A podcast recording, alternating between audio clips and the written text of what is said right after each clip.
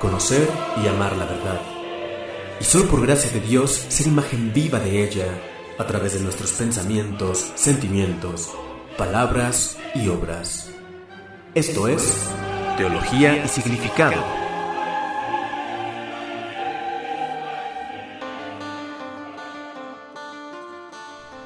Bueno, pues estimadas amigas, estimados amigos que nos siguen a través de eh, pues este podcast. Bienvenidos al tercer episodio de Teología y Significado. Me da mucho gusto recibirlos.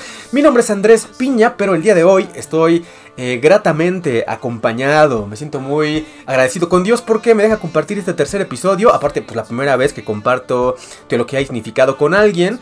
Este, me acompaña mi queridísimo hermano gemelo Daniel Piña. ¿Cómo estás, Daniel, el día de hoy? Pues Andrés, muy contento, muy contento de que por fin eh, pues, pues esté compartiendo un espacio aquí contigo. Porque déjenme decirles que yo siempre ando invitando a Andrés a todos lados, ¿no? A cualquier proyecto, que se arme algo, eh, algún espacio. Y, el señor siempre está ocupado, ¿no? Este, tiene diferentes cosas que hacer, se cotiza y, y pues no, no, no, siempre es posible. Pero hoy, hoy bueno, gracias a Dios, ya, gracias a Dios ya tenemos aquí teología y significado, que lo vamos a estar haciendo con mucho, con mucho cariño para quienes se quieran sumar, ¿no? También, este, y compartir en algún momento alguna reflexión teológica, pues con nosotros. Eh, me da mucho gusto estar por aquí el día de hoy contigo. Eh, fíjate que, eh, pues, eh, pues sabes por qué, sabes por qué estamos compartiendo este episodio del día de hoy, pues los dos, ¿no? Hace rato tuvimos la oportunidad de ver juntos, por propuesta de Daniel, este documental llamado Amén Francisco Responde, ¿no? Que fue muy nombrado, este, eh, mucha gente opinó de él, muy polemizado. Y ya que se iba a estrenar, ¿no? Antes, de que, antes del estreno como que no muchos sabían qué rollo, y apenas ahora que, que se estrenó, está dando de qué hablar. Y suelta una bomba, un bombardeo de, de comentarios tremendo, ¿no? Que yo pues escuché eh, varios de ellos, vi varios de ellos, leí. Este, y pues bueno, se, habló de todo, ¿no? Pero yo dije, antes de opinar cualquier cosa, creo que, creo que lo tengo que, hay ver, que verlo, ¿no? Hay que verlo.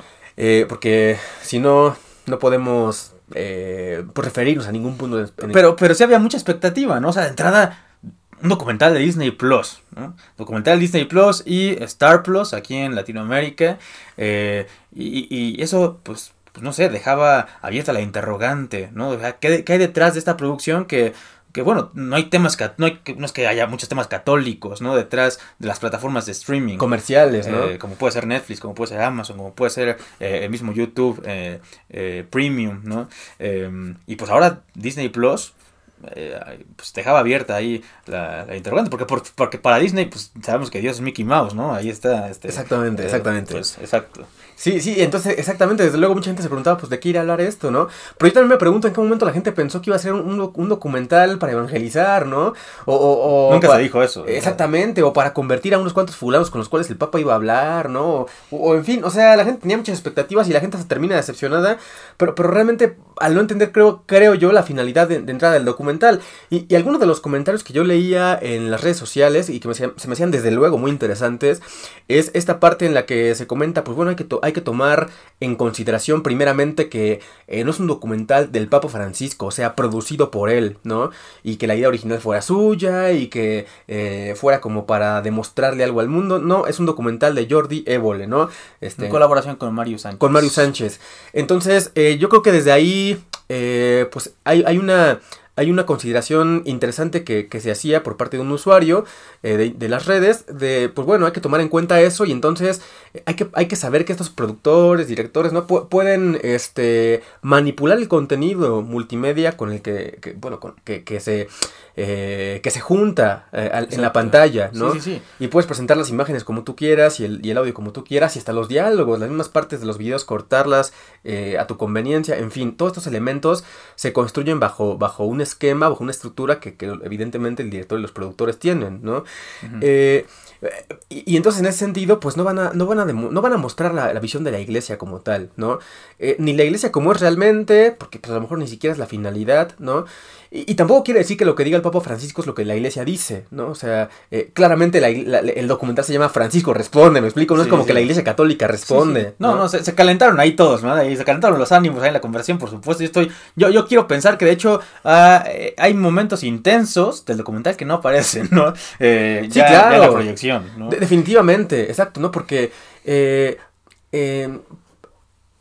está, está esa famosa frase de la realidad supera la ficción, pero yo creo que esta se aplica aquí, ¿no? O sea, lo que la conversación seguramente duró más que lo que dura el documental, evidentemente, ¿no? Y, evidentemente seguramente hubo más más, eh, más polémica, más polémica de la que se la que se puede ver, ¿no? Eh, porque se puede ver que, que, sí, en algunos momentos quizá la conversación tiraba hacia hacia bueno, vamos a, entrar más duro en la polémica, pero ya no lo vamos a hacer público porque esto se puede convertir en un verdadero caos, ¿no?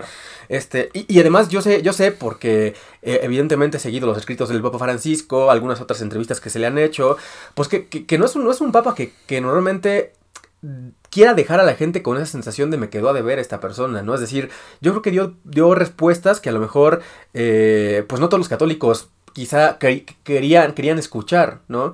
Este, y, y, yo creo que incluso las dio más fuera de, fuera de escena, es decir, pues a lo mejor mm, eh, las respuestas que él dio eran para estos jóvenes en concreto, no eran para todos los jóvenes del mundo, ¿no? De, entrada me gustaría comentar, Andrés, que yo tenía una expectativa antes de, todo esto, ¿no? Yo decía, mira, qué chido, o sea, van muchos chavos que no son creyentes, que no son, eh, que no tienen, eh, pues ninguna postura religiosa, van a hacer preguntas al, al, sumo pontífice, ¿no? Sobre dudas que tienen acerca, pues, de la iglesia, relacionándolos con, con temas actuales, ¿no?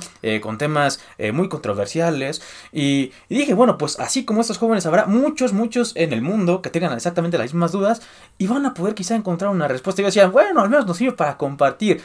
Eh, caso contrario, no, no, me encontré con eso, o sea, porque realmente se tocan eh, tanto preguntas como respuestas ya muy sonadas últimamente, ¿no? O sea, es poca la novedad pero es muy valiosa, también quiero decir eso. E, en cuanto a preguntas, quizá es poca, ¿no? Porque son temas que exactamente ya se discuten de por sí, ¿no?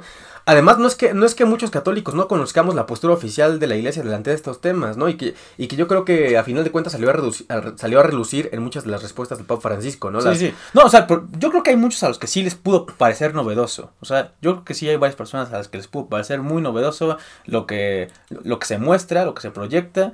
Y, y, es, lo, es el punto, eh, el punto bueno que, yo, que yo rescato. Bueno, hay varios puntos buenos que rescato, de hecho, ¿no? Y uno de esos es ese. Ahora, que también es muy interesante porque hay gente, eh, digamos, que es un poco, eh, pues en la iglesia, digamos, una visión muy, muy...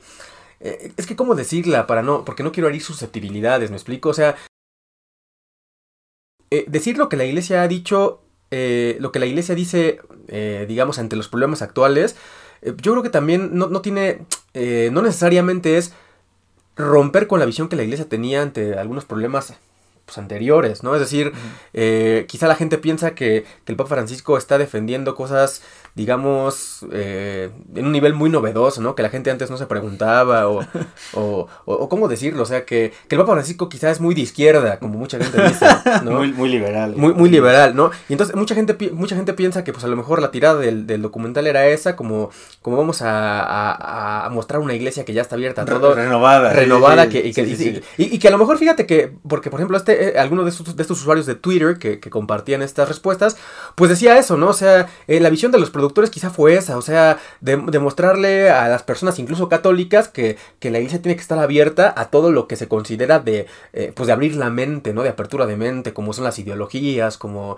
eh, las ideologías de distintos tipos, como se mencionan, ¿no? Eh, LGBT, y, este, y, pues bueno, el feminismo, y la cuestión del aborto, y, que la iglesia tiene que estar abierta ante estas cuestiones, y, que sí pudo haber sido una, una idea también, ¿por qué no?, del productor, o sea, al final de cuentas el productor y el director quieren mostrar lo que eh, pues digamos, también seguramente hay mucho de su punto de vista en el cómo, en el cómo formaron las cosas. En el cómo acomodaron. En el cómo acomodaron, exactamente, ¿no? Y, es muy interesante que, pues, de las de, de, todos los chicos y chicas que, jóvenes que estaban en este documental, al parecer solamente había una, una persona católica que, que, digamos, trataba de ser constante, coherente, fiel a, los principios de, pues, de la iglesia, a los valores de la iglesia. Y sin embargo, me parece que la manera en la que la muestran, porque ni siquiera quiero etiquetar a esta persona porque no la conozco, es una chica, ¿no? Eh, ni siquiera la quiero etiquetar, pero me parece que la manera en cómo muestran su discurso la hace ver como muy, muy, eh, en un sentido muy eh, como enemiga de, todo la, de toda la novedad, como tú dices, ¿no? Tanto así que, el Papa Francisco dice, la iglesia tiene que renovarse constantemente, ¿no? Y yo creo que hay gente que opinará lo contrario y dirá, no, la iglesia no tiene que renovarse en, nada, lo que tenemos que, profundizar la, visión de la iglesia y dejarnos renovar por ella somos nosotros. Pero yo creo que el Papa, el Papa Francisco no se refiere a renovar, a reformar, este, porque esa es la palabra que usó, reformarse, eh, no, reformar la iglesia no se refiere a, a cambiar cosas, ¿no? O hacerla nueva. Yo creo que significa traducir el significado de, los, de los eh, digamos, de los símbolos que siempre ha tenido a los signos de los tiempos actuales. Con eso se refiere Refrescarla, por así decirlo. Y, esa imagen. Y ojo, que eso es lo que en la iglesia llamamos tradición, ¿no? Porque a la gente, hay gente que piensa que, que, la tradición es las prácticas que el católico hace, ¿no? Eso sería reducir la, la tradición con mayúscula de la, a la tradición con minúscula tradiciones con minúscula, pues son las los, que tenemos, las que tenemos cada pueblo, cada cultura, ¿no? El Día de Muertos cada 2 de noviembre aquí en México, ¿no? Celebrar la Navidad el 24 de diciembre, y que son tradiciones que se han adquirido así con el paso de los años. No, la tradición en la iglesia es la verdad de fe que ha sido revelada por Cristo y que se ha mantenido por los fieles a lo largo de, de toda la historia de la iglesia, ¿no? Eh, de generación en generación, ¿no? Y que la guardamos, la guardamos al comunicar la fe a nuestros hijos y nuestros hijos a sus hijos, etcétera, etcétera, ¿no? Y, esa fe que es Cristo mismo vivo en la comunidad, eso es la tradición, o sea, la tradición no tiene, eh, digamos, en sí misma... Eh, necesariamente que ver con los ritos o con todo tipo de ritos, no con todos, ¿no? Hay ritos que son tradición con mayúscula y ritos que no lo son, ¿no? Este, prácticas que, prácticas de oración que la gente piensa que son tradición con mayúscula, pero pues cuando realmente no lo son, ¿no? Este, y que empezaron en cierto año a rezarse y hacerse así, ¿no? Por ejemplo, el Via Crucis, no es que los primeros cristianos hayan rezado el Via Crucis cada Semana Santa, cuando desde luego no se celebraba la Semana Santa, este, ya en las, fechas que hoy que ahora estipula la iglesia, o sea, entonces son tradiciones con minúscula que han cambiado y, y, y y ojo, que la tradición con mayúscula sigue siendo la misma, o sea, el mensaje de Cristo, ¿no? Y lo que Cristo hizo en la. y cómo instituyó la Eucaristía y su misterio pascual, todo eso sigue vivo en la, eh, vivo en la iglesia y es lo importante que siga vivo, ¿no? Y entonces, eh, de alguna manera, como que se piensa así, o sea, que, que, que el Papa habla de reformar la iglesia, o sea, de cambiar cosas, de quitar cosas, no, es transformar eh, digamos, muchas prácticas eclesiales en algo que tenga sentido para, el, para las generaciones de ahora. Para el joven de hoy. Ojo, y ojo sin perder, sin perder la verdad revelada que es Cristo mismo, ¿me explico? Y el amor de Cristo, ¿no? Eh, entonces yo creo que eso es, lo, que, lo que quizá no se entienda, ¿no? Y entonces, eh, me parece que hacen ver a esta chica, que es, que es católica, expresar la fe a lo mejor de maneras en las que muchos considerarán anticuada, ¿no? Y que entonces dice este, este, esta persona que escribió en redes sociales su opinión, pues es la que queda mal parada, ¿no? La chica católica, porque es la que parece renuente, así como muy, este... Para muchos, ¿no? Yo he visto comentarios donde muchos dicen, claro, oye, mi respeto, soy, supo extender una opinión, supo defender su postura ante todas esas personas que a lo mejor pensaban distinto y que hacen falta pantalones para hacerlo, ¿no? Claro, no, y de eh, hecho el, Papa Francisco se lo reconoció, y yo creo que, y yo coincido con eso, ¿no? O sea, la actitud, la actitud de la chica es buena en cuanto quiere defender eh, la verdad, la experiencia, la experiencia de la verdad, la experiencia de Dios que ella ha tenido, ¿no? Y, y, me parece que aún así, eh, digamos, eh, habrá gente que viéndola a ella, por ejemplo, considerará, bueno, así es como los católicos opinan o piensan, ¿no? Puede ser. O, como los católicos reaccionan, así como esta chica reacciona. Y yo creo que no, o sea, no, todos reaccionaríamos de la misma manera ante las preguntas que otros chicos hacen, ante las respuestas que otros chicos dan, que otros chicos discuten, que el Papa Francisco dice. No creo que todos reaccionaríamos de la misma manera, ¿me explico? Este, en ese sentido. Entonces, eh, y, entonces eh, también es muy interesante que se dice, bueno, por ejemplo, todas las escenas amorosas que, que aparecen en, en, el documental son, eh, digamos, eh, con fundamento en las ideologías LGBT, ¿no? O sea, por ejemplo, personas no binarias, este, personas homosexuales, ¿no? y, realmente las escenas amorosas que aparecen en el documental este, son de estas personas y nunca aparece una escena heterosexual, por ejemplo, ¿no?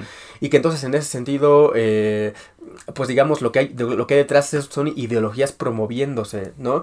Eh, y entonces en ese sentido se, me hizo interesante la visión porque creo que, que efectivamente a veces el, el, el cierto cierto contenido eh, está enfocado hacia esas eh, realidades, hacia esas circunstancias, pero yo creo que también sería muy, muy aventurado decir, bueno, lo que están haciendo es quererlas promover y ya. Claro, ¿no? claro que no. O sea, yo, yo creo que todo parte de una historia personal, finalmente, ¿no? O sea, todas las personas van eh, compartiendo, porque al final de cuentas es lo bonito que, de este documental, es lo que a mí me gustó. O sea, es un compartir realmente, ¿no? Cada, cada quien va diciendo, ah, pues yo soy fulanito de tal, vivo en tal ciudad, en tal país, mi historia se desenvolvió así. O sea, y es un compartir, y eso es eh, llenarnos mucho de, de, los demás, de las demás personas, ¿no? Eh, y entonces, eh, justo ahorita que comentabas este, esta, esta chica eh, eh, que, es católica, ¿no? justo llega un momento donde, donde muestra una actitud de, frustración, ¿no? Que ella misma comenta, es que yo tengo mucha, me frustra mucho ver cómo los demás no, no sienten el amor de Dios como yo lo veo, ¿no? No, no hacen clic como yo hago clic, ¿no? y pues claro que no, o sea, claro que por supuesto que no, o sea, y, entiendo que te frustre, ¿no? Entiendo que te frustre porque, pues, pues cuando uno vive una experiencia de Dios, o todos quisieran que, que, que eh, quisieras que todos sintieran lo mismo, ¿no? Eh, pero desgraciadamente nuestra vida es distinta, ¿no? Todos partimos de una historia, nuestras experiencias son distintas. Eh, y, por eso, y por eso pues se, da así. entonces, pues a final de cuentas yo creo que a, los católicos también nos puede interpelar mucho pues el cómo estamos percibiendo esta realidad en la que vivimos, con apatía eh, con simpatía o con empatía, ¿no? Em, porque hay veces que pues nuestro discurso es uno y, decimos sí aceptamos a todos, pero, pero no, no, no siempre aceptamos a todos, ¿no? Este, bajo qué, bajo qué matices, bajo qué condiciones, ¿no? Entonces yo creo que sí nos, nos, pone a interpelar mucho nuestro comportamiento, ¿no? Sí, claro, porque ahorita está muy en boga también esta frase que, muchos usan, eh, de, es que se ama, se ama al pecador, pero no al pecado, ¿no? Eh, pero, pero también, también, este... Y efectivamente, como dijo el Papa Francisco en el documental, a veces las malas acciones eh, no, se justifican, ¿no? A pesar de la historia de la persona. O sea, no se justifican, eh, pero sí hay que acompañar a las personas. Y es un proceso muy largo, que no, que, que, la noche a la mañana no, pues no vas a lograr que una persona vea las cosas de manera distinta. Exactamente. Mucho menos una charla a través de opiniones solamente, ¿no? Exactamente. Yo, yo por ejemplo, creo que que si, si, bien puede haber personas con el afán de, de sí promover las ideologías a través de estas escenas que son las que circulan en los documentales, ¿no? Pues también creo que, que, que, bien para los que no nos dejamos, eh, digamos, eh, para los que no deja, para los que no vamos a comulgar, digamos, con ciertas ideologías, ¿no? Eh, o los que no vamos a, o sabemos que tenemos, digamos, una comprensión de la naturaleza hasta cierto punto que, nos permite, eh, digamos, no, no compaginar con ciertas ideologías, pues también puede ser una oportunidad, si bien no para estar de acuerdo con la ideología, ni mucho menos, para entender una historia, ¿no? No, y, eh, para, y para enriquecerte de eso mismo, Andrés, porque, mira, déjame decirte, o sea, yo lo veo mucho, por ejemplo, eh, en un esquema, vamos a, me voy al terreno de las misiones, por ejemplo, ¿no?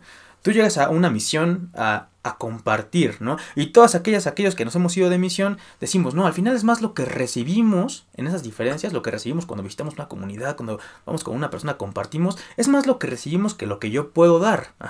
Entonces, eh, cuando tú te das esa chance de verdad de, de, escuchar a la persona con toda su historia, de compartir eh, con la persona, finalmente también te estás nutriendo de todo eso que la persona es en sí misma, ¿no? De todo eso que la persona ha vivido, de todo eso que la persona tiene para dar, ¿no? Y entonces, al final, o sea, para mí es bellísimo eh, verlo así, ¿no? Es más también lo que recibo, lo que, lo, lo que, lo que esa persona eh, pues, pues me complementa, que, al final pues lo que yo también acompaño, ¿no? Eh, y, que, es, por eso es bonito acompañar, y es lo que también eh, yo encuentro muy, muy enriquecedor de acompañar a las personas, ¿no? Eh, verlo así, o sea, seguir estrechando lazos cada vez más.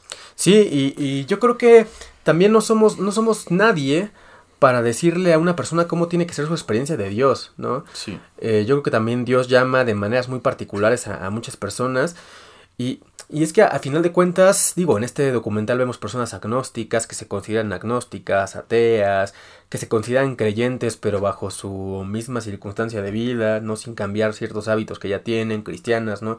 Este, pero en fin, yo creo que, yo creo que, eh, digamos, aunque la iglesia nos ha señalado pues siempre los, eh, lo que debemos creer, ¿no?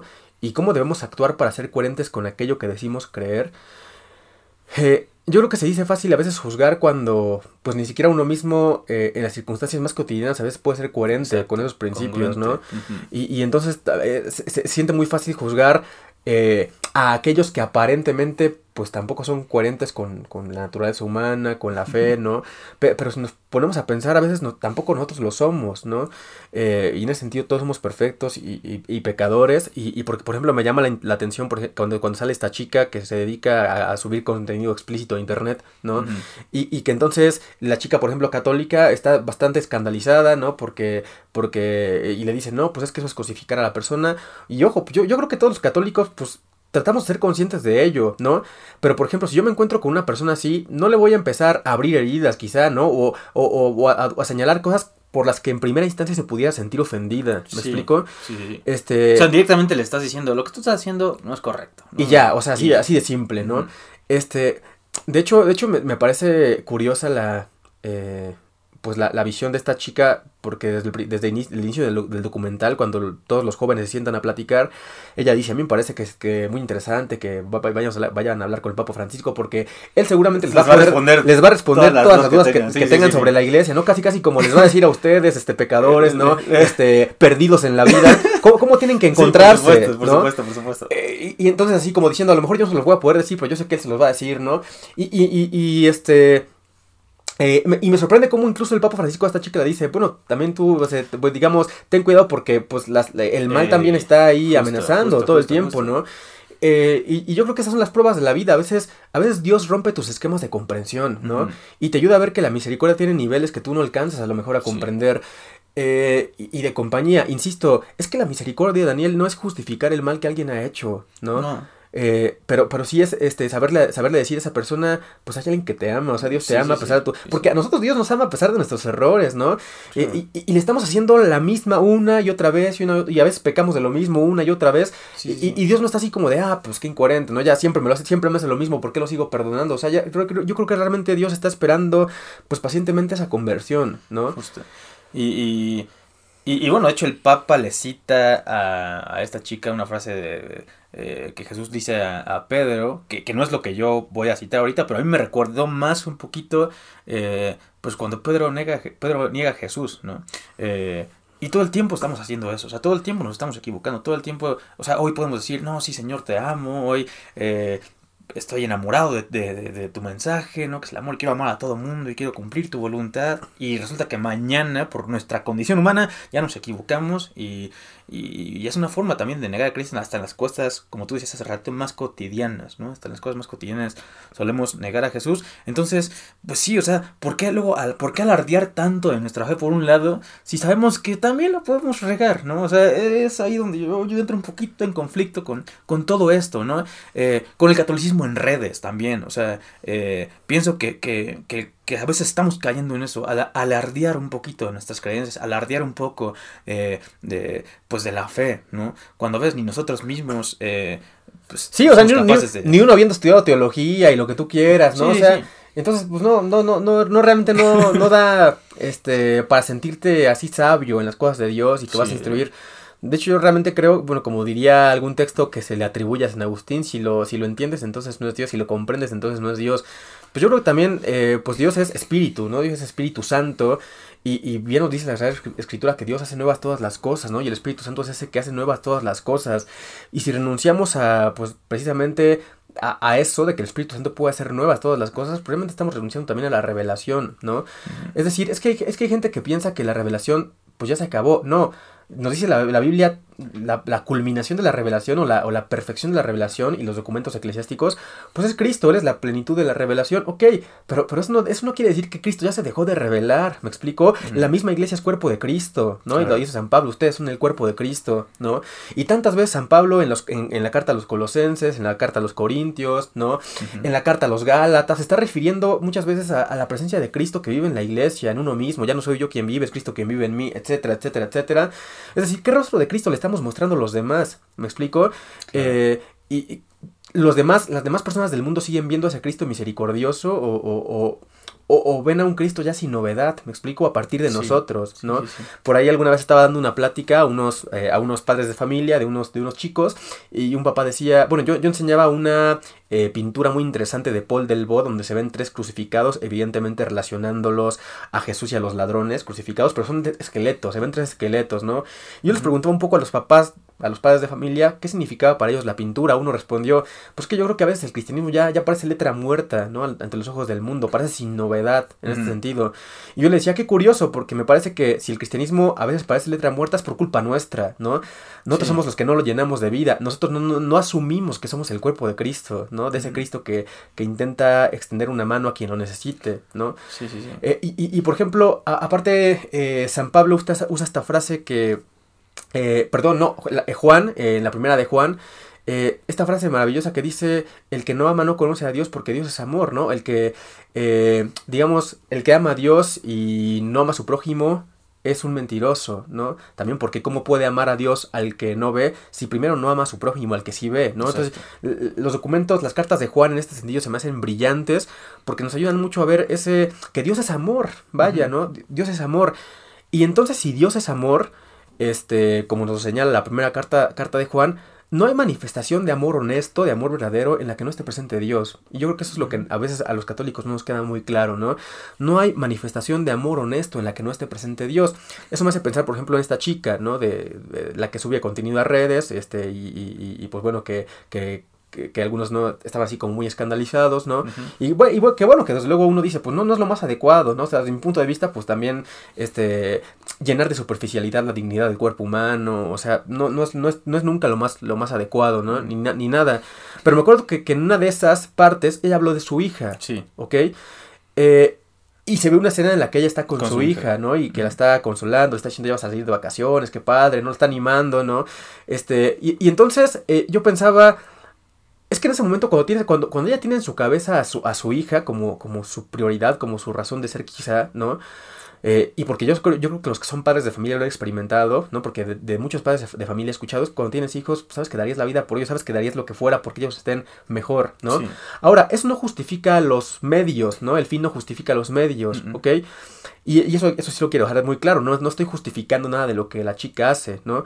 Pero si en ese momento eh, digamos que su circunstancia es muy desfavorable, si, si, si de pronto eh, nadie le enseñó a escoger, o sea, porque parece, parece, just, parece fácil juzgar los actos de los demás en dos segundos, ¿no? Cuando, cuando ella, eh, la, la, persona te dice lo que está acostumbrada a hacer, pero no conoces la historia, sus heridas, ¿no?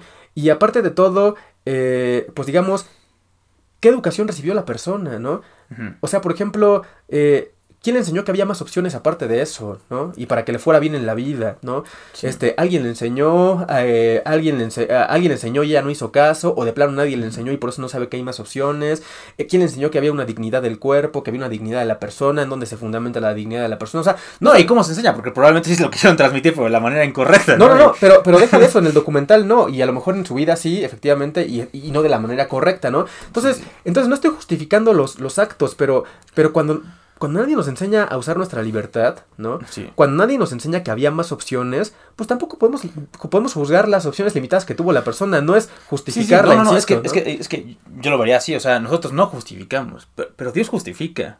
De, hecho, de hecho, sí te justifica. De hecho, es, la, es, la, gran doctrina de la justificación. Sí, sí, sí, y es que yo, yo voy a eso, o sea, eh, al final, eh, más allá de este caso que se ve en el documental, o sea, si hablamos del mal en el mundo, ¿no? me viene mucho a la mente ahora que vivimos la Semana Santa eh, y meditando las palabras de Cristo en la cruz, Padre, perdónalos porque no saben lo que hacen, ¿no? algún momento en ejercicios espirituales, pues yo aprendí eso, ¿no? O sea, que realmente Dios puede ver el mal como pues ignorancia. Ajá. Las, muchas veces las personas no son conscientes de lo que hacen, porque si fueran conscientes no lo harían. ¿no? y entonces pues nuestra condición humana no, a veces no entiende eso, no comprende eso, Ajá, porque, porque yo no soy tú, entonces yo lo haría distinto. Entonces somos muy, muy, muy eh, poco, poco empáticos, muy poco comprensivos. Eh, eh, insisto, parecería que, en un podcast como el tuyo, Andrés, de teología y significado, estaríamos alabando grandes cosas del documental y, grandes cosas de la reacción de la gente también. Pero, pero no, o sea, yo creo que a veces es sano también detenernos un poquito, eh, repensar nuestras acciones, repensar nuestro, nuestro testimonio y sobre todo empezar a hablar eh, con acciones, más allá de, de, opiniones. Porque al final yo, yo pienso que si, eh, si, si, la evidencia, la evidencia fuera otra, ¿no? del, del, testimonio de las personas creyentes o religiosas, quizá quizá eh, las conversiones también serían distintas. ¿no? Sí, mira, yo creo que todas las personas cuando decimos que amamos a Dios, eh, recibimos amor de la persona que nos empezó a ayudar a amar a Dios o de las personas que nos empezaron a ayudar a amar a Dios. Nos dieron una imagen bella de Dios, por eso es que a Dios lo amamos, nos dieron una imagen valiosa de Dios, una imagen de que necesitamos de Dios y por eso es que terminamos amando a Dios, ¿no? Pero, pero que es muy curioso que muchas personas que saben, son muy conscientes que recibieron a, a, eh, a Dios, por medio del amor de quienes los evangelizaron, ¿no? Pues no quieran devolverle eso mismo a alguien más que necesita del amor de Dios, ¿no? O sea, si alguien me habló, me habló, de Dios con amor, ¿por qué yo no quiero hablarle de Dios, de Dios eh, con amor a alguien? ¿Me explico? ¿Por qué le quiero imponer mi modo de ver la, la, realidad, ¿no? Y yo creo que nuestra iglesia también hoy necesita volver a ser consciente de que eh, no nos podemos, o sea, no es una cosa, no es una cosa mi fe y otra cosa cómo soy como persona en el mundo, ¿no? Todo tendría que ir de la mano. Recordemos que la verdad es la coherencia que existe entre lo que se piensa, lo que se siente, lo que se dice y lo que se hace. Cuando hay una coherencia perfecta entre esas cuatro cosas, pues no es verdad, ¿no? Entonces, me pregunto por qué a veces la gente dice, no, pues los católicos, pues qué rollo, o sea, ya no, ya no dicen nada con verdad, o mejor dicho, siempre han, han eh, hecho psicología de masas, o siempre nada más tienen a unos cuantos, eh, digamos, ignorantes que ahí lo siguen. No, pues es que realmente eh, cuando se tiene esa imagen es porque muchas veces no se logra ver coherencia por parte de los, de los creyentes, por parte del clero, por parte de, todos los sectores que conformamos el cuerpo de Cristo, que es la iglesia, pues no se logra ver esa, no se logra ver esa coherencia entre lo que se piensa, lo que se siente, lo que se dice y lo que se hace, ¿no? Y, de alguna manera entonces tampoco, tampoco logramos mostrar a Cristo, evidentemente, porque en Cristo hay una perfecta coherencia entre eso, ¿no? Sí, sí y por eso, y por eso me te digo, me tengo mucho a pensar en estas equivocaciones que hemos tenido como iglesia. Eh, porque es un hecho, o sea, la iglesia, como iglesia nos hemos equivocado en muchas cosas los, y lo seguimos haciendo desgraciadamente, ¿no? Eh, y entonces, pues, si, si, nunca nos ponemos a pensar en esto, pues nunca vamos a refrescar esa imagen, como esa, esa, esa iglesia, como lo estábamos diciendo hace ratito, eh, nunca, nunca vamos a refrescarla realmente, eh, a, renovarla, como decíamos hace rato, no en el sentido de reformarla, sino pues como, de, como con la ayuda de Dios, ¿no? Yo hago nuevas todas las cosas, saber que Cristo hace nuevas todas las cosas, incluyendo pues esta iglesia en la que estamos inmersos, ¿no? entonces vale mucho, vale mucho la pena saber, digo, en, lo personal también, o sea, eh, pues, quienes nos escuchan, ¿no? O sea, ¿cómo, cómo, cómo tratas de dar eh, testimonio en tu vida? Porque si te quedas con palabras, son palabras vacías a final de cuentas si no, si no responden eh, a, tus acciones, ¿no? Sí, alguna vez un, sacerdote, muy amigo nuestro, que yo aprecio muchísimo, este, estaba dando una humilía ahí con un grupo de, la escuela donde yo, donde yo trabajo. Él estaba dando una humilía a los jóvenes y, me, gustó mucho alguna parte en la que dijo, Miren, cuando vamos al gimnasio, ¿a poco, ¿a poco los jóvenes que van al gimnasio empiezan cargando 300 kilos, ¿no? En, el pecho, ¿no? O en, la, o las piernas, ¿no? Pues no, o sea, vas al gimnasio y empiezas cargando la barra solita, ¿me explico? Y ni puedes con esa barra solita. Y, ni siquiera puedes con la, con la barra solita, ¿no? Este, poco a poco empiezas a poder con la barra solita, la vas metiendo peso a la barra, vas, vas haciendo, este, digamos, digo, sé que al final es burdo el ejemplo, ¿no? Puede, puede ser un burdo, muy burdo para algunas personas, pero, pero realmente, o sea, a nadie le empiezas a exigir eh, las cosas digamos que tiene alguien que ya lo hizo hábito, virtud, ¿no? E, ejercitarse, por ejemplo, en el gimnasio. Eh, y entonces alguien que ya tiene un cuerpo así muy definido, muy poderoso, pues no le vas a pedir que cargue el mismo peso de esa gente que ya está acostumbrada a ese ritmo de ejercitarse, pues alguien que llegó por primera vez al gimnasio, ¿no? Entonces es muy interesante porque cuando nos trasladamos a la fe, decía este sacerdote, pues cómo le pedimos a veces a muchos jóvenes, ¿no? Sí, sí, sí, eh, que, que, carguen los 300 kilos, ¿me explico? O sea, casi casi el, que carguen el peso de la cruz de Cristo, así como Cristo la cargó, ¿no? Pero espérate, todavía no lo conocen, o sea, los apóstoles que lo conocían no lo siguieron hasta, hasta el Calvario, ¿no?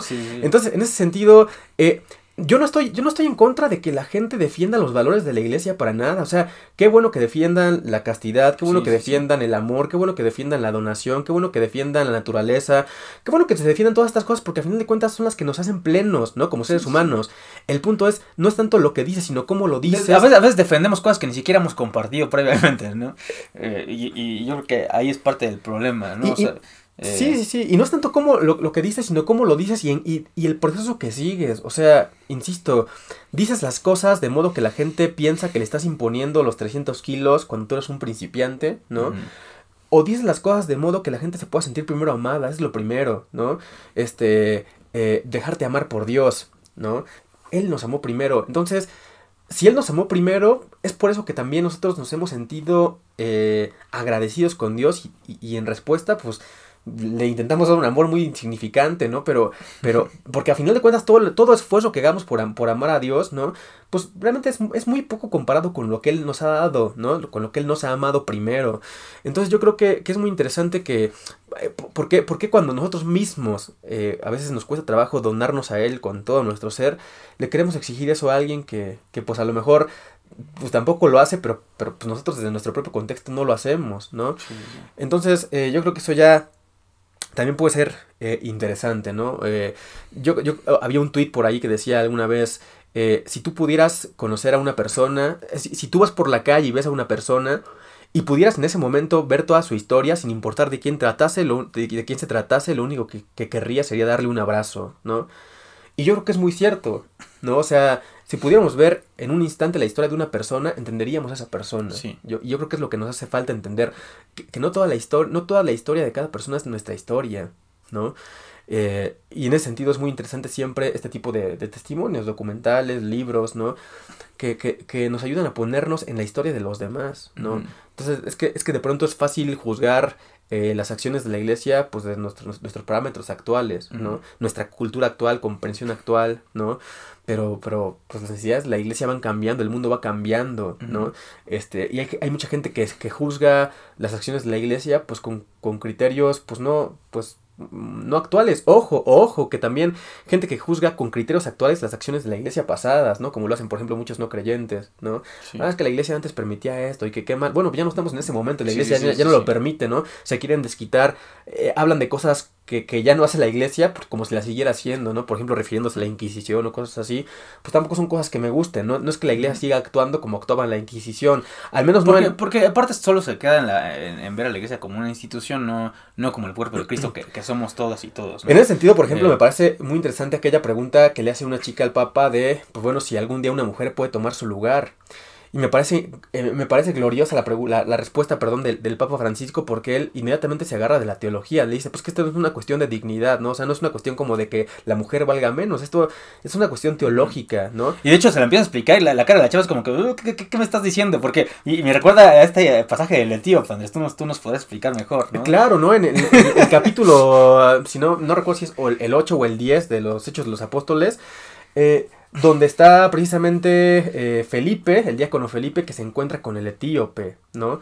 Eh, y entonces, eh, pues evidentemente que, que está leyendo un, eh, episodio del profeta Isaías, un pasaje del profeta Isaías, y donde eh, le dice Felipe al etíope, pero ¿entiendes lo que lees? Y luego el etíope le responde, ¿y cómo voy a entender si nadie me lo explica? ¿no? Y es que es interesante porque nosotros entonces, ¿qué hemos hecho para explicarle a la gente cosas que no se entienden, ¿no? Sí, tenemos que regresar mucho tiempo atrás. A, a nivel teológico, porque incluso eh, eh, quizá, quizá esta chica pensó cuando el Papa le dice es que la iglesia es esposa de Cristo y él es el, y él es el esposo, ¿no? Es decir, esposo con género masculino, ¿no? Sí, hace sí. las veces de, de varón mientras que la iglesia hace las veces de, de- de mujer, ¿no? O sea, es muy interesante a nivel, a nivel teológico, ¿no? Pero yo creo que evidentemente... La ella no sabía qué imaginarse en su cabeza. Exactamente, ¿no? o sea, en ese momento ella, Sí, no, ella no pensó en la carta de San Pablo a los Efesios, en el capítulo seguramente. 5, ¿no? Cuando, cuando dice, maridos amen a sus mujeres como Cristo amó a su iglesia y se entregó a sí mismo por ella, presentándose la resplandeciente por el baño del agua. O sea, ella no pensó en nada de eso. No, No, estaba pensando en una literalidad que obviamente si la traduces eh, a la Suena humanidad. escandaloso. Es, es machismo, es machismo puro, ¿no? Sonaría machismo puro. Exactamente, exactamente, ¿no? Sí, sí, Seguramente sí. tampoco ella estaba pensando en aquel versículo del Apocalipsis, dichosos los invitados al banquete de bodas del Cordero, o sea, seguramente tampoco lo estaba pensando, No. Seguramente tampoco estaba pensando en el cantar de los cantares, ¿no? Este, esposa, este, eh, levántate, esposa mía, amada mía, y vente, no, o sea, seguramente tampoco estaba pensando en eso, No, ¿no? no, no. Entonces, eh, son, son varias, es una lectura, solo que lo que lo que hizo Papa Francisco fue sintetizarle una lectura escriturística, o sea, sintetizarle la, la, la, la Sagrada Escritura en una frase, y seguramente la chica pues no estaba pensando en nada de esto, y lo estaba tomando de la manera más, Más literal, literal, sí, más literal exacto. posible, y evidentemente Exacto. Y como muchos que se veían sus facciones, o sea, me, me encantaba ver así como, que, ¿qué, qué, qué está diciendo este hombre? O sea, neta, neta lo está diciendo así, pero no, no iba en ese sentido, ¿no? Es Y, y que- quizá los que tenemos, digamos, una, digamos, que hemos compartido la fe, pues, de muchos años, pues sabemos todo el contenido teológico que hay detrás, todas las afirmaciones, reflexiones teológicas y escriturísticas que hay detrás de lo que dijo el Papa Francisco, ¿no? Sí, y, y viene el rato, ¿cómo compartimos eso? Exactamente, es, es- exactamente, ese es el gran reto. Yo creo que, yo creo que eh, ya, ya no es tanto el qué, o sea, todos estamos No. de acuerdo, los católicos estamos de acuerdo en Sí, los sí. valores de, que defiende la iglesia, ¿no? Y- ¿Cuál es el proceso para acompañar a un joven para poder aceptarlos, para poder, as- primero, más que aceptarlos, primero asimilarlos, ¿no? Si me preguntas, y, y- eso lo digo porque tanto tú y yo como, tanto como yo compartimos con jóvenes, eh, para mí tiene que ser ahorita ya una cuestión más experiencial. Ya nos podemos quedar en el mero discurso y en la cuestión meramente catequética, porque pasa lo mismo, o sea, no, no se termina de comprender, ¿no? O sea, eh, eh, voy, a, voy a sonar mucho como, como, como a este, a este, a este cliché de los retiros de, de, que no, no, no te lo puedo contar, tienes que vivirlo. Pues que realmente es así, ¿no? Eh, en la vida, pues, es así. Y, y, no podemos decir cómo lo vive, cómo lo vive cada quien, sí. ni, ni, manipular, ni manipular la circunstancia para que la gente lo viva. ¿Me explico? Entonces es como el reto. Sí, cierta, ciertamente, ciertamente, por ejemplo, yo a veces pienso en la iglesia pues como una casa, todos decimos nuestra Santa Madre Iglesia y nos sentimos acogidos por ella y todo este rollo. Si la iglesia la sentimos como nuestra casa, bueno, es que nadie conoce la casa mejor que quien vive dentro de la casa, ¿no? Entonces yo que lo que a veces comparto con jóvenes es, bueno, eh, mira, tu casa es así, asá, asá, lo dije bien, tu casa es así, me dicen, no. Le digo, tu casa tiene las paredes moradas, ¿no? Y así es, tiene las paredes moradas, me dicen, no. Pero, entonces, eh, ¿qué sientes si yo te digo que tu casa tiene las, las paredes moradas? Me dice, pues que no estás diciendo la verdad, ¿no? Y en ese sentido le digo, exacto, porque tú eres quien vive en la casa, quien la ve todos los días. Yo no te puedo decir dónde están los, los rincones secretos de tu casa, yo no te uh -huh. puedo decir dónde tienes acomodado el buró, el CD de los Beatles. No, yo no te puedo decir nada de eso, ¿me explico? Sí. O sea, tú eres el que sabe dónde está todo eso. Es que nadie conoce la casa como quien vive en ella. ¿Me explico? Y hay, hay gente que, que pues nunca ha formado parte de la iglesia o que solamente la conoce por fuera, conoce la fachada de la casa, para la cual también es muy fácil juzgar la casa por dentro. ¿Me uh -huh. explico? Entonces todos sabemos que la casa, pues tendrá sus circunstancias positivas y negativas. Quienes hemos estado dentro de la casa, pues dentro de la casa hay pleitos familiares, dentro de la casa se rompió algo, dentro de la casa algo hay que reparar, pero por los momentos más bellos también los vivimos en la casa y nos sentimos seguros uh -huh. en la casa, que es la iglesia, ¿no? Entonces yo creo que también es muy importante, lejos de contarle a alguien cómo es la casa por dentro, invitarlo a vivir en la casa, ¿me explico? Sí, o sea, sí. para que pueda entender lo mismo que tú entiendes. O, o, me acuerdo alguna vez que tú, nos, que tú nos compartías, sabes que ni nosotros estamos en la casa, ¿no? Este, como, como el hijo, como el hijo mayor en, en eh, aquel, Exactamente, por ejemplo, aquel, en aquel pasaje del hijo pródigo que todos recordarán ahí en el, en el, Evangelio de Lucas, en las parábolas de la, de la misericordia, es, es, muy, es muy bello como, pero a la vez chistoso, ¿no? Como mucha gente dice, no, es que el hijo mayor sí estaba en la con casa, padre, ¿no? Estaba, estaba, en la casa sí, con sí, su padre. No, no es cierto, mis chavos, no estaba en su casa, el hijo mayor estaba en el campo. Sí, en el jardín. Eh, eh, sí, exactamente. Eh, no estaba en la casa tampoco, o sea, precisamente mm. él escuchó los murmullos, escuchó casi, casi, este, pues el chisme, ¿no? El, el, el digamos, el eh, digamos, todo el, el, bullicio que había por ahí. Entonces, como que, ¿qué pasa, no? Fue a ver y entonces le reclama el papá. O sea, sí, es más, estamos más preocupados, ¿sabes? Por lo que pasa fuera de la casa y todos estamos, estamos, también estamos fuera, queremos estar fuera de la casa y entonces no, no, no terminamos también de pues, estar dentro. ¿no? Sí, nos sentimos como el hijo, el hijo mayor, que no, que estaba, que se sentía fuera, de, dentro de la casa, perdón, y realmente también estábamos afuera, ¿no? Uh -huh. es, porque precisamente el que está dentro sí sabe recibir, que es Dios mismo, que es el Padre amoroso, ¿no? El que está dentro de la casa sí sabe recibir, o sea, te recibe, ¿no? Ahora, queremos ser semejantes a Dios, pues vamos a terminar siendo como ese Padre amoroso que es semejante y sabe acompañar, ¿no? Y sabe recibir exacto. y no guardar rencor, ¿me explico? Exacto, exacto. Este, porque por ahí también mucha gente dice, es que Dios es misericordioso, pero también es, es justo, sí, pero, pero muchas veces no logramos entender la justicia divina tampoco, ¿me explico? Eh, por ahí, eh, pues hemos de saber también que, pues Dios, eh, el concepto de justicia que había en el Antiguo Testamento, pues cuántas veces rompió en el Nuevo Testamento, ¿no? Ese, ese Dios que pareciese, pareciese, ojo, que es castigador, vengativo, ¿no? Pues resulta que, que, Dios nos, de Jesús nos da la verdadera imagen de ese Dios, ¿no? O sea, cuando eh, en, muchas, en muchas situaciones que pareciera que, que, Jesús tiene que actuar de manera vengativa, ¿no? Y que lo invitaban a condenarlo, ¿no? Pues ahora este, lo invitaban a condenar a los demás, ¿no? Sí, como, como aquella este... vez eh, donde a Jesús no lo reciben y sus apóstoles le dicen, le dicen, ¿quieres que hagamos descender fuego, no? ¿Quieres, o sea, que, que se descienda fuego sobre, eh, que pidamos descender fuego sobre ellos y Jesús los reprende, no los castiga. Entonces, eh, incluso cuando, cuando Dios nos, eh, quizá cuando no, no, no, nos mostramos con la misericordia que Dios quisiera, pues también eh, es distinto. No quiero decir que seamos permisivos con todo tampoco, ¿no? Mm. Pero quiero decir que sí entendamos, o sea, mm. entendamos las realidades y sepamos acompañar las realidades. Ojo, yo creo que ayuda más a alguien que, digamos, no te dice estás bien, pero te dice, mira, Dios te ama, yo te, yo te quiero, te quiero acompañar. Aquí te, voy a estar para Te escucho, aquí estoy para lo que necesites. Hace mejor que alguien que simplemente dice, no, esto no va contra la iglesia, esto no va contra la verdad, tú estás mal, estás en el error y, pues casi casi te vas a ir al infierno, ¿no? Este, en ese sentido me gustó mucho una de las respuestas que da el Papa Francisco, no, bueno, más que respuesta a un comentario que él hace, que dice que estamos en la cultura de los adjetivos, ¿no? Cuando le empiezan a preguntar de las ideologías y que qué opina y que si él, qué opina de alguien que hace esto o hace aquello, ¿no? Y el Papa Francisco dice que estamos en la cultura de los adjetivos, a mí lo que me interesa son los sustantivos, ¿no? Y que seguramente mucha gente no, ent no entendió tampoco eh, en el fondo, ¿a qué se refería el, Papa, no? Porque lo, lo, vio a nivel de lenguaje, a nivel del español, ¿me explico? Pero lo que el Papa se estaba refiriendo es que al sustantivo, el sustantivo es la sustancia, es la persona, exactamente. Él lo estaba viendo desde el punto de vista filosófico. Entonces, muchas veces, por un adjetivo que la persona se atribuye, juzgamos a toda la persona, ¿me explico? Eh, en ese sentido, yo estaba escribiendo un libro, ya no incluí este pasaje en ese libro que, que pienso terminar algún día, pero yo recuerdo. por favor, ya con los Sí, sí, sí, claro, con, mucho gusto ahí estará, estaremos compartiendo. Cuando salga, digo, no sé cuándo termine, ¿no? Pero por ahí de repente. No, porque, como, recordemos, siempre está ocupado, ¿no? Entonces no sabe eh, cuándo. Pues sí, tampoco ni siquiera para, esa escritura individual ha tenido tiempo, ¿no? Pero pues, de pronto, de pronto cuando. ¿Qué tal que te Haznos espacio, por favor. De, pronto cuando me pongo, me pongo un poco a escribir, recordé una de las escenas más más eh, conmovedoras que yo he vivido, ¿no? Que ha sido el sismo que tuvimos en México, eh, pues hace en septiembre del 2017, ¿no? Eh, el 19 de septiembre. Y pues bueno, tú veías a la gente ayudándose, ¿no? Uno, ayudándose unos a otros, sacando gente de los escombros de maneras híjole, o sea, maneras heroicas, este, fantásticas, ¿no? Gente, digamos que parecía Superman, liberando a gente de otros escombros, dando palabras de aliento, llevando comida. Oye, en ese momento yo nunca había nadie... Este, oye, ¿estás en el escombro? No, pues sí, a ver, espérame, ¿pero crees en Dios? Espérame, eh, ¿te estás a favor del aborto? Espérame, este, este, no sé. Feminista, eh, exactamente, porque si no, no te ayudo, ¿no? En ese sentido me, pareció, me pareció muy bello que ese acto que hicimos los mexicanos en el en, en 2017, ¿no? Fue, fue dar a entender esto, que lo importante son los sustantivos, son las personas concretas, ¿no? No es cómo se llamen, porque al final de cuentas yo puedo, una persona puede decir, ah, pues yo soy feminista, pues yo no entiendo ya cómo, está percibiendo ese concepto, ¿no? Y, me, doy cuenta, y me doy cuenta de que es una persona maravillosa, ¿no? Que a lo mejor tendrá puntos de vista distintos, pues como los tengo yo con mi mamá, con mi papá, con contigo, este, como los tenemos entre todos, ¿no? Eh, y a lo mejor sí, algunos más drásticos, pero oye, la manera de ayudar a esa persona, o al menos de apoyarla, no va a ser diciéndole primero estás mal, ¿no? Este, y, son cosas que, eh, que y no es, ojo, el modo en cómo empezamos a transmitir la verdad no es negarla. ¿Me explico? Es el paciente, diría eh, por ahí Santa Teresa, la paciencia todo lo alcanza, ¿no?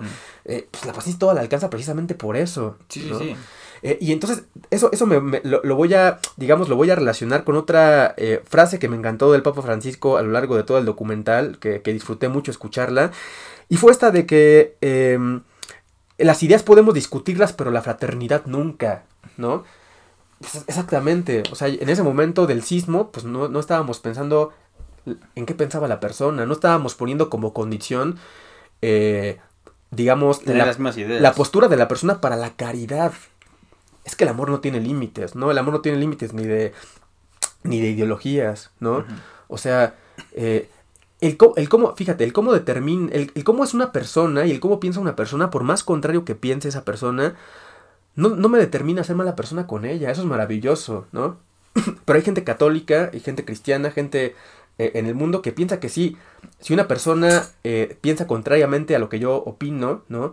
Eso es una condición para que yo no sea buena persona con esa persona, ¿me explico? Para yo, para yo siempre hablarle enojado, para yo siempre hablarle discutiendo, para yo siempre etiquetarla, para yo siempre decirle que está mal.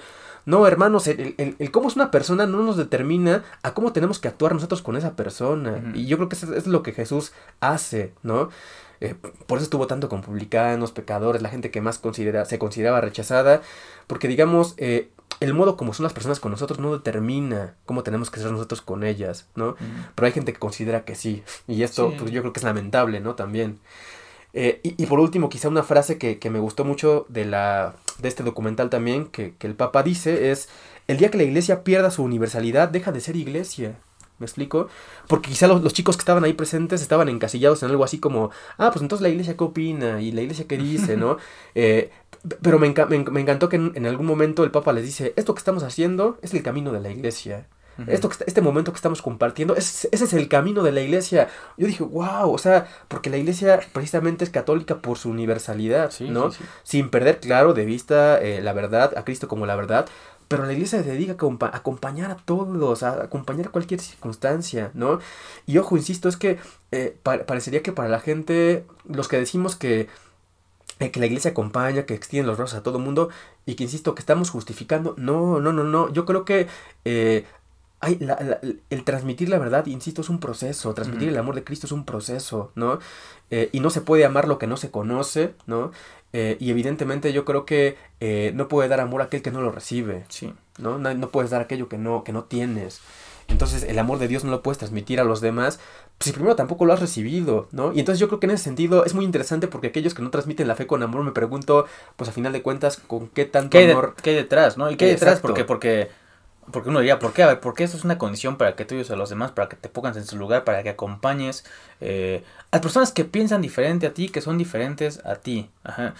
Eh, ¿Acaso es miedo? Ajá. Miedo a que si compartes con esas personas vas a pensar lo mismo o, eh, o vas a entrar en crisis. eh, o miedo a que si, si, si convives con esas personas, pues te, te vas a condenar, ¿no? Y entonces, pues ahí eh, pues, te perdería senti- sentido toda tu creencia, porque entonces Dios no sería bueno, ¿no? Este. Y. Y, creo que es ahí, ahí el, detalle. ¿Qué, ¿Qué hay detrás de la fe tantas personas para. y que ponemos pretextos para, para no hacerlo, ¿no? Y ponemos eh, cuestiones más superficiales delante. em, pues que nos impiden el, compartir genuino con, con los demás, ¿no? Y, y sobre todo con quienes más eh, necesitan a veces. Sí, muy, muy curioso esto. Sí, y, y vaya que, que, que lo es. Y yo creo que, pues en ese sentido, eh, estoy muy de acuerdo con muchas cosas que se han dicho acerca del documental, ¿no? Que si puede mostrar, mostrar una, una, una visión individual de aquel que lo produjo, que lo dirigió, sí, la verdad es que sí. Eso no, eso no tiene por qué, eso no tiene por qué privarte de decir, bueno, para mí es útil, ¿no? En ciertos sentidos. O yo valoro ciertos aspectos. Porque también hay gente que basado en esto dice, pues no lo vean, porque nada más va a Sí, promover. sí, no se centra en la familia ni nada de eso. Me tocó ahora que recibí en redes sociales este, una publicación que yo compartí sobre el documental.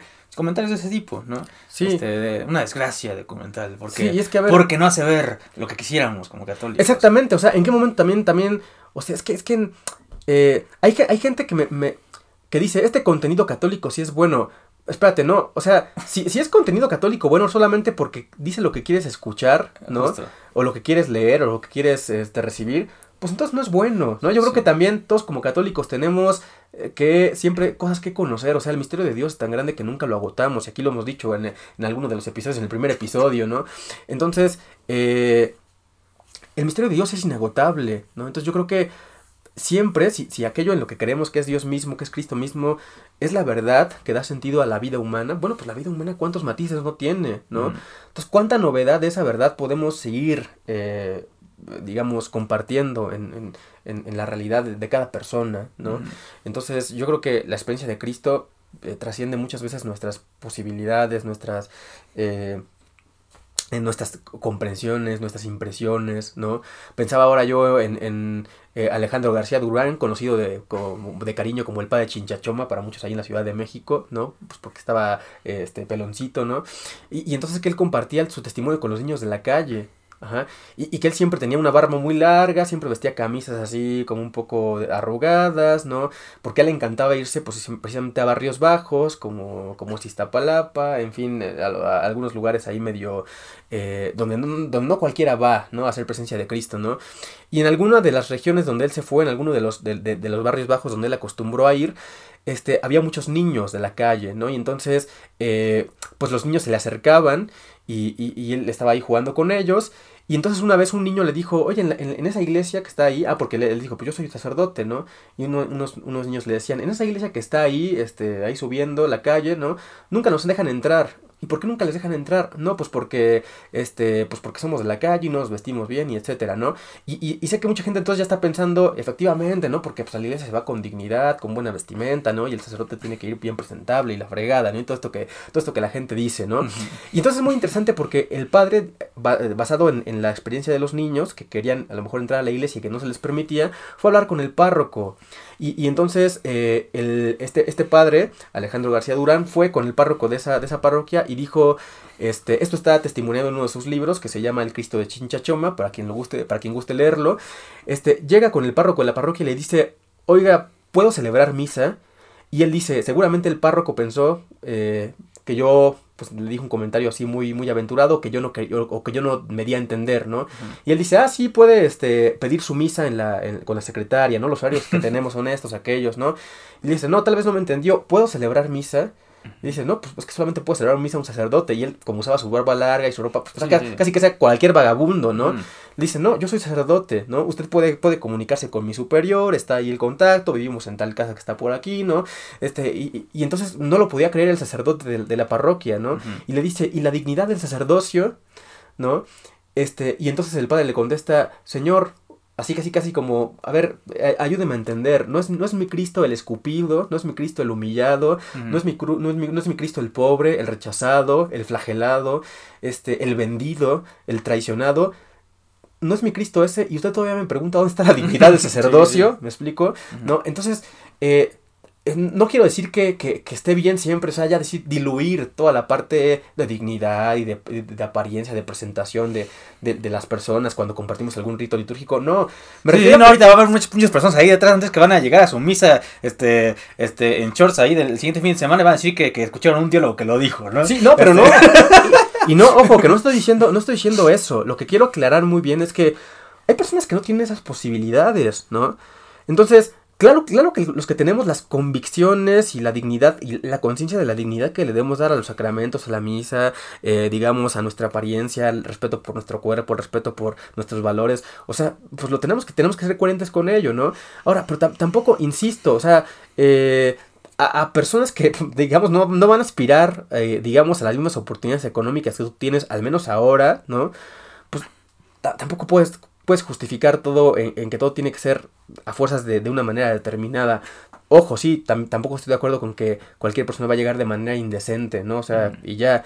Eh, pero para empezar, yo creo que también esto nos llevaría a, to a, todavía más debates porque tendríamos que ver, bueno, y, y para Dios qué es impuro en la sí, naturaleza. Porque a lo mejor, humana, y sí, ¿no? la gente podríamos, si vamos Exactamente. A lo, mejor, pues a lo mejor Dios no tendría problema con eso. Y para Dios que es impuro en la naturaleza Sí, sí, humana. ¿no? Pero, pero, en fin, o sea, esto nos llevaría a, a más cosas, ¿no? Y, y, ojo, insisto, no quiero justificar todo lo que parecería así que, que intento justificar, no, pero, pero, yo creo que sí, insisto, hay procesos, hay maneras de, de dialogar, sí, ¿no? Y yo creo que es lo que se intentó, es lo que el Papa intentó, tampoco es como que puedas pues convertir a la gente pues, en una sesión de preguntas, ¿no? no.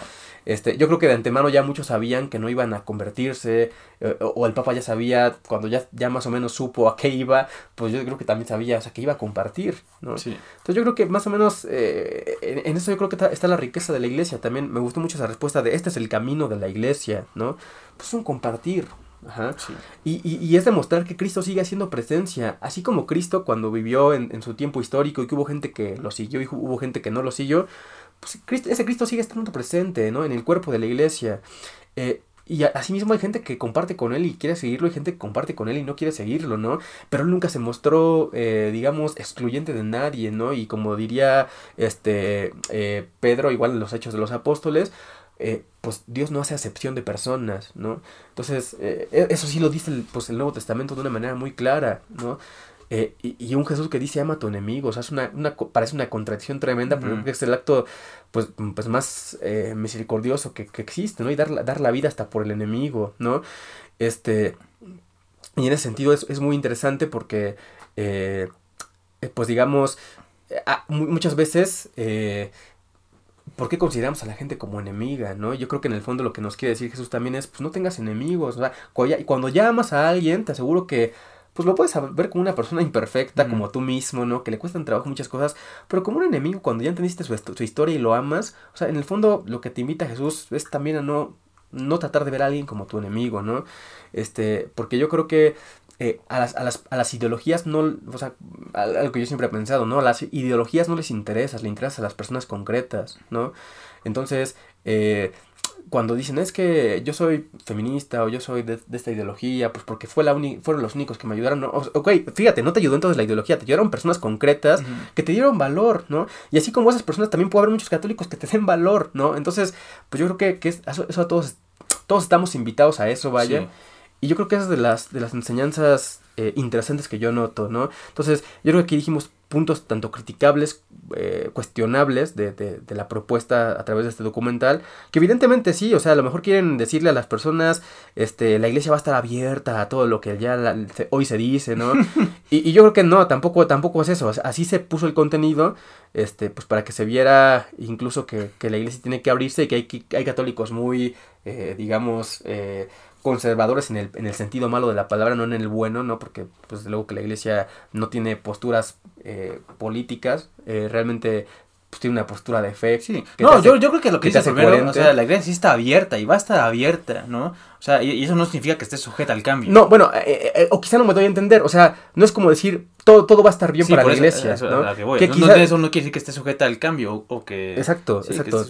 entonces, pero sí creo que, que, que, que aún así sí, nos llama a los católicos a, pues, ¿qué presencia de Cristo estoy dando yo, no? Eh, así como imagen y semejanza de Dios, ¿cómo, cómo, ¿qué tanto imagen y semejanza de Dios estoy siendo frente a los demás, no?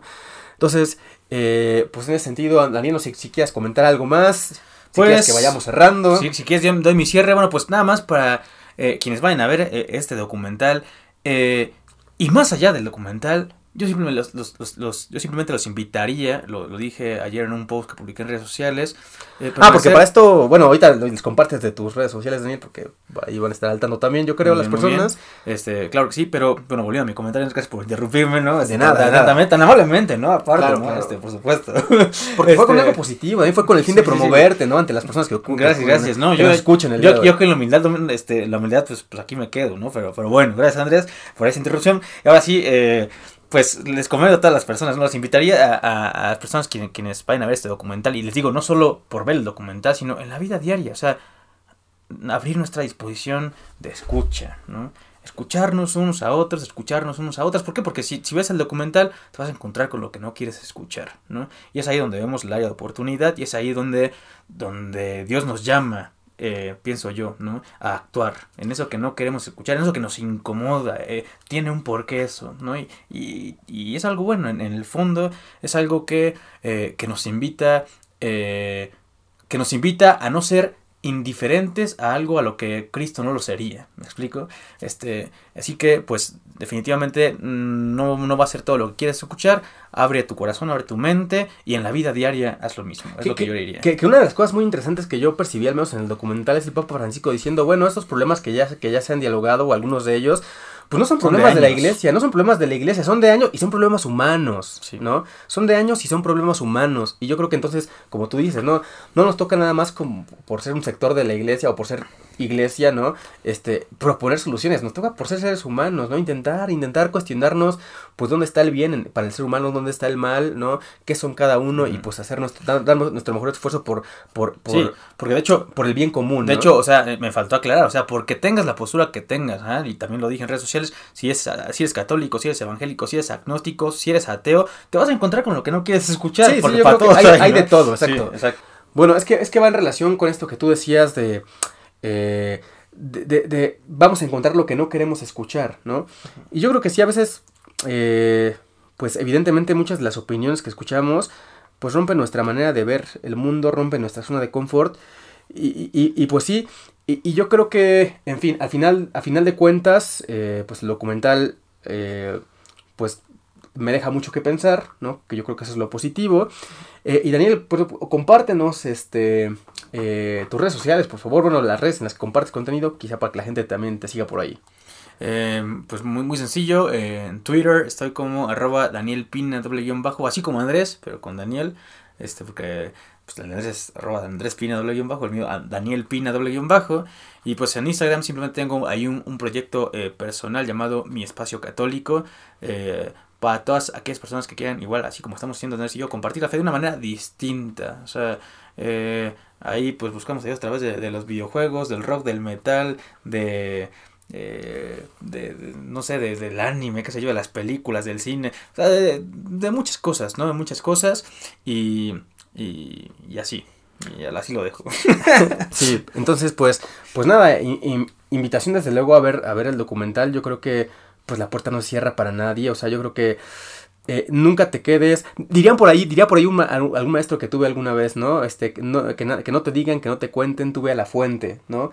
Este, y entonces yo creo que, pues tampoco, tampoco necesariamente nos quedemos con esta visión de, eh, de no lo veas y ya, ¿no? Si te dicen que no lo veas, no, velo y seguramente puedes obtener algo, algo valioso de ello. Sí puede estar influenciado, eh, pero no quiere decir que tú no puedas digamos, verle el lado bueno, ¿no? Al final de cuentas todos, todos somos seres humanos y vamos transitando por este camino de la iglesia, ¿no?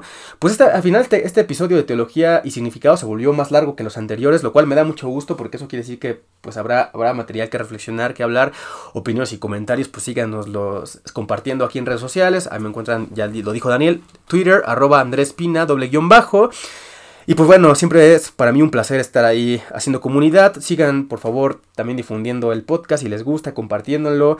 Este, pues para que tengamos, para que seamos una comunidad cada vez más grande. Eh, proponiendo algún tema sobre el cual reflexionar, también me ayuda mucho. No crean que siempre hay opciones. Ahora que, pues, que se vino lo del documental, dije, wow, o sea, yo creo que este tema definitivamente este, es muy bueno para hablarlo. Y nos queda más, o sea, eh, yo creo que en este, en, lo que hablamos aquí, a pesar de que fue extenso, pues no terminamos de agotar, pues para nada, ¿no? Ni lo que el documental dice, ¿no? Ni los problemas, ni cada uno de los problemas o cuestiones que, que el mismo que el mismo documental trata. Sí, sí, ¿no? pero sí, propónganle a Andrés temas cotidianos, ¿no? Que se, que se puedan dialogar este, con mucha más frescura, porque si no Andrés se va a ir, se va a, ir a la cuestión teológica de la madera, de la madera que construyó eh, el arca de Noé, ¿no? Este... No, no, no, es que eh, también es interesante saber que este eh, mucha gente sí busca eso. Porque, porque, sí, sí, claro, porque yo también lo he buscado, ¿no? O sea, yo también en algún momento, cuando yo era estudiante de, de, teología, de filosofía, yo también buscaba, digamos, elementos teológicos digamos, con un lenguaje eh, profundo para... para especializado. Para no quedarnos con un lenguaje, eh, y, no, no, es, por hacer menos a nadie, ¿no? O sea, con un lenguaje catequético, ¿no? Sino, sino ampliar nuestra, nuestra comprensión de la fe, pues, pues a otros niveles, que quizá puedan eh, refrescar nuestra comprensión de la fe, ¿no? Y, ayudarnos a transmitir la fe con, siempre con, con, vida nueva, ¿no? Entonces, básicamente por eso. Pues muchísimas gracias. Eh, queridas amigas y amigos, eh, hermanos en Cristo que nos siguen a través de este espacio. Nos vemos en un próximo episodio y de corazón que Dios los bendiga a todos. Un enorme placer y hasta la próxima.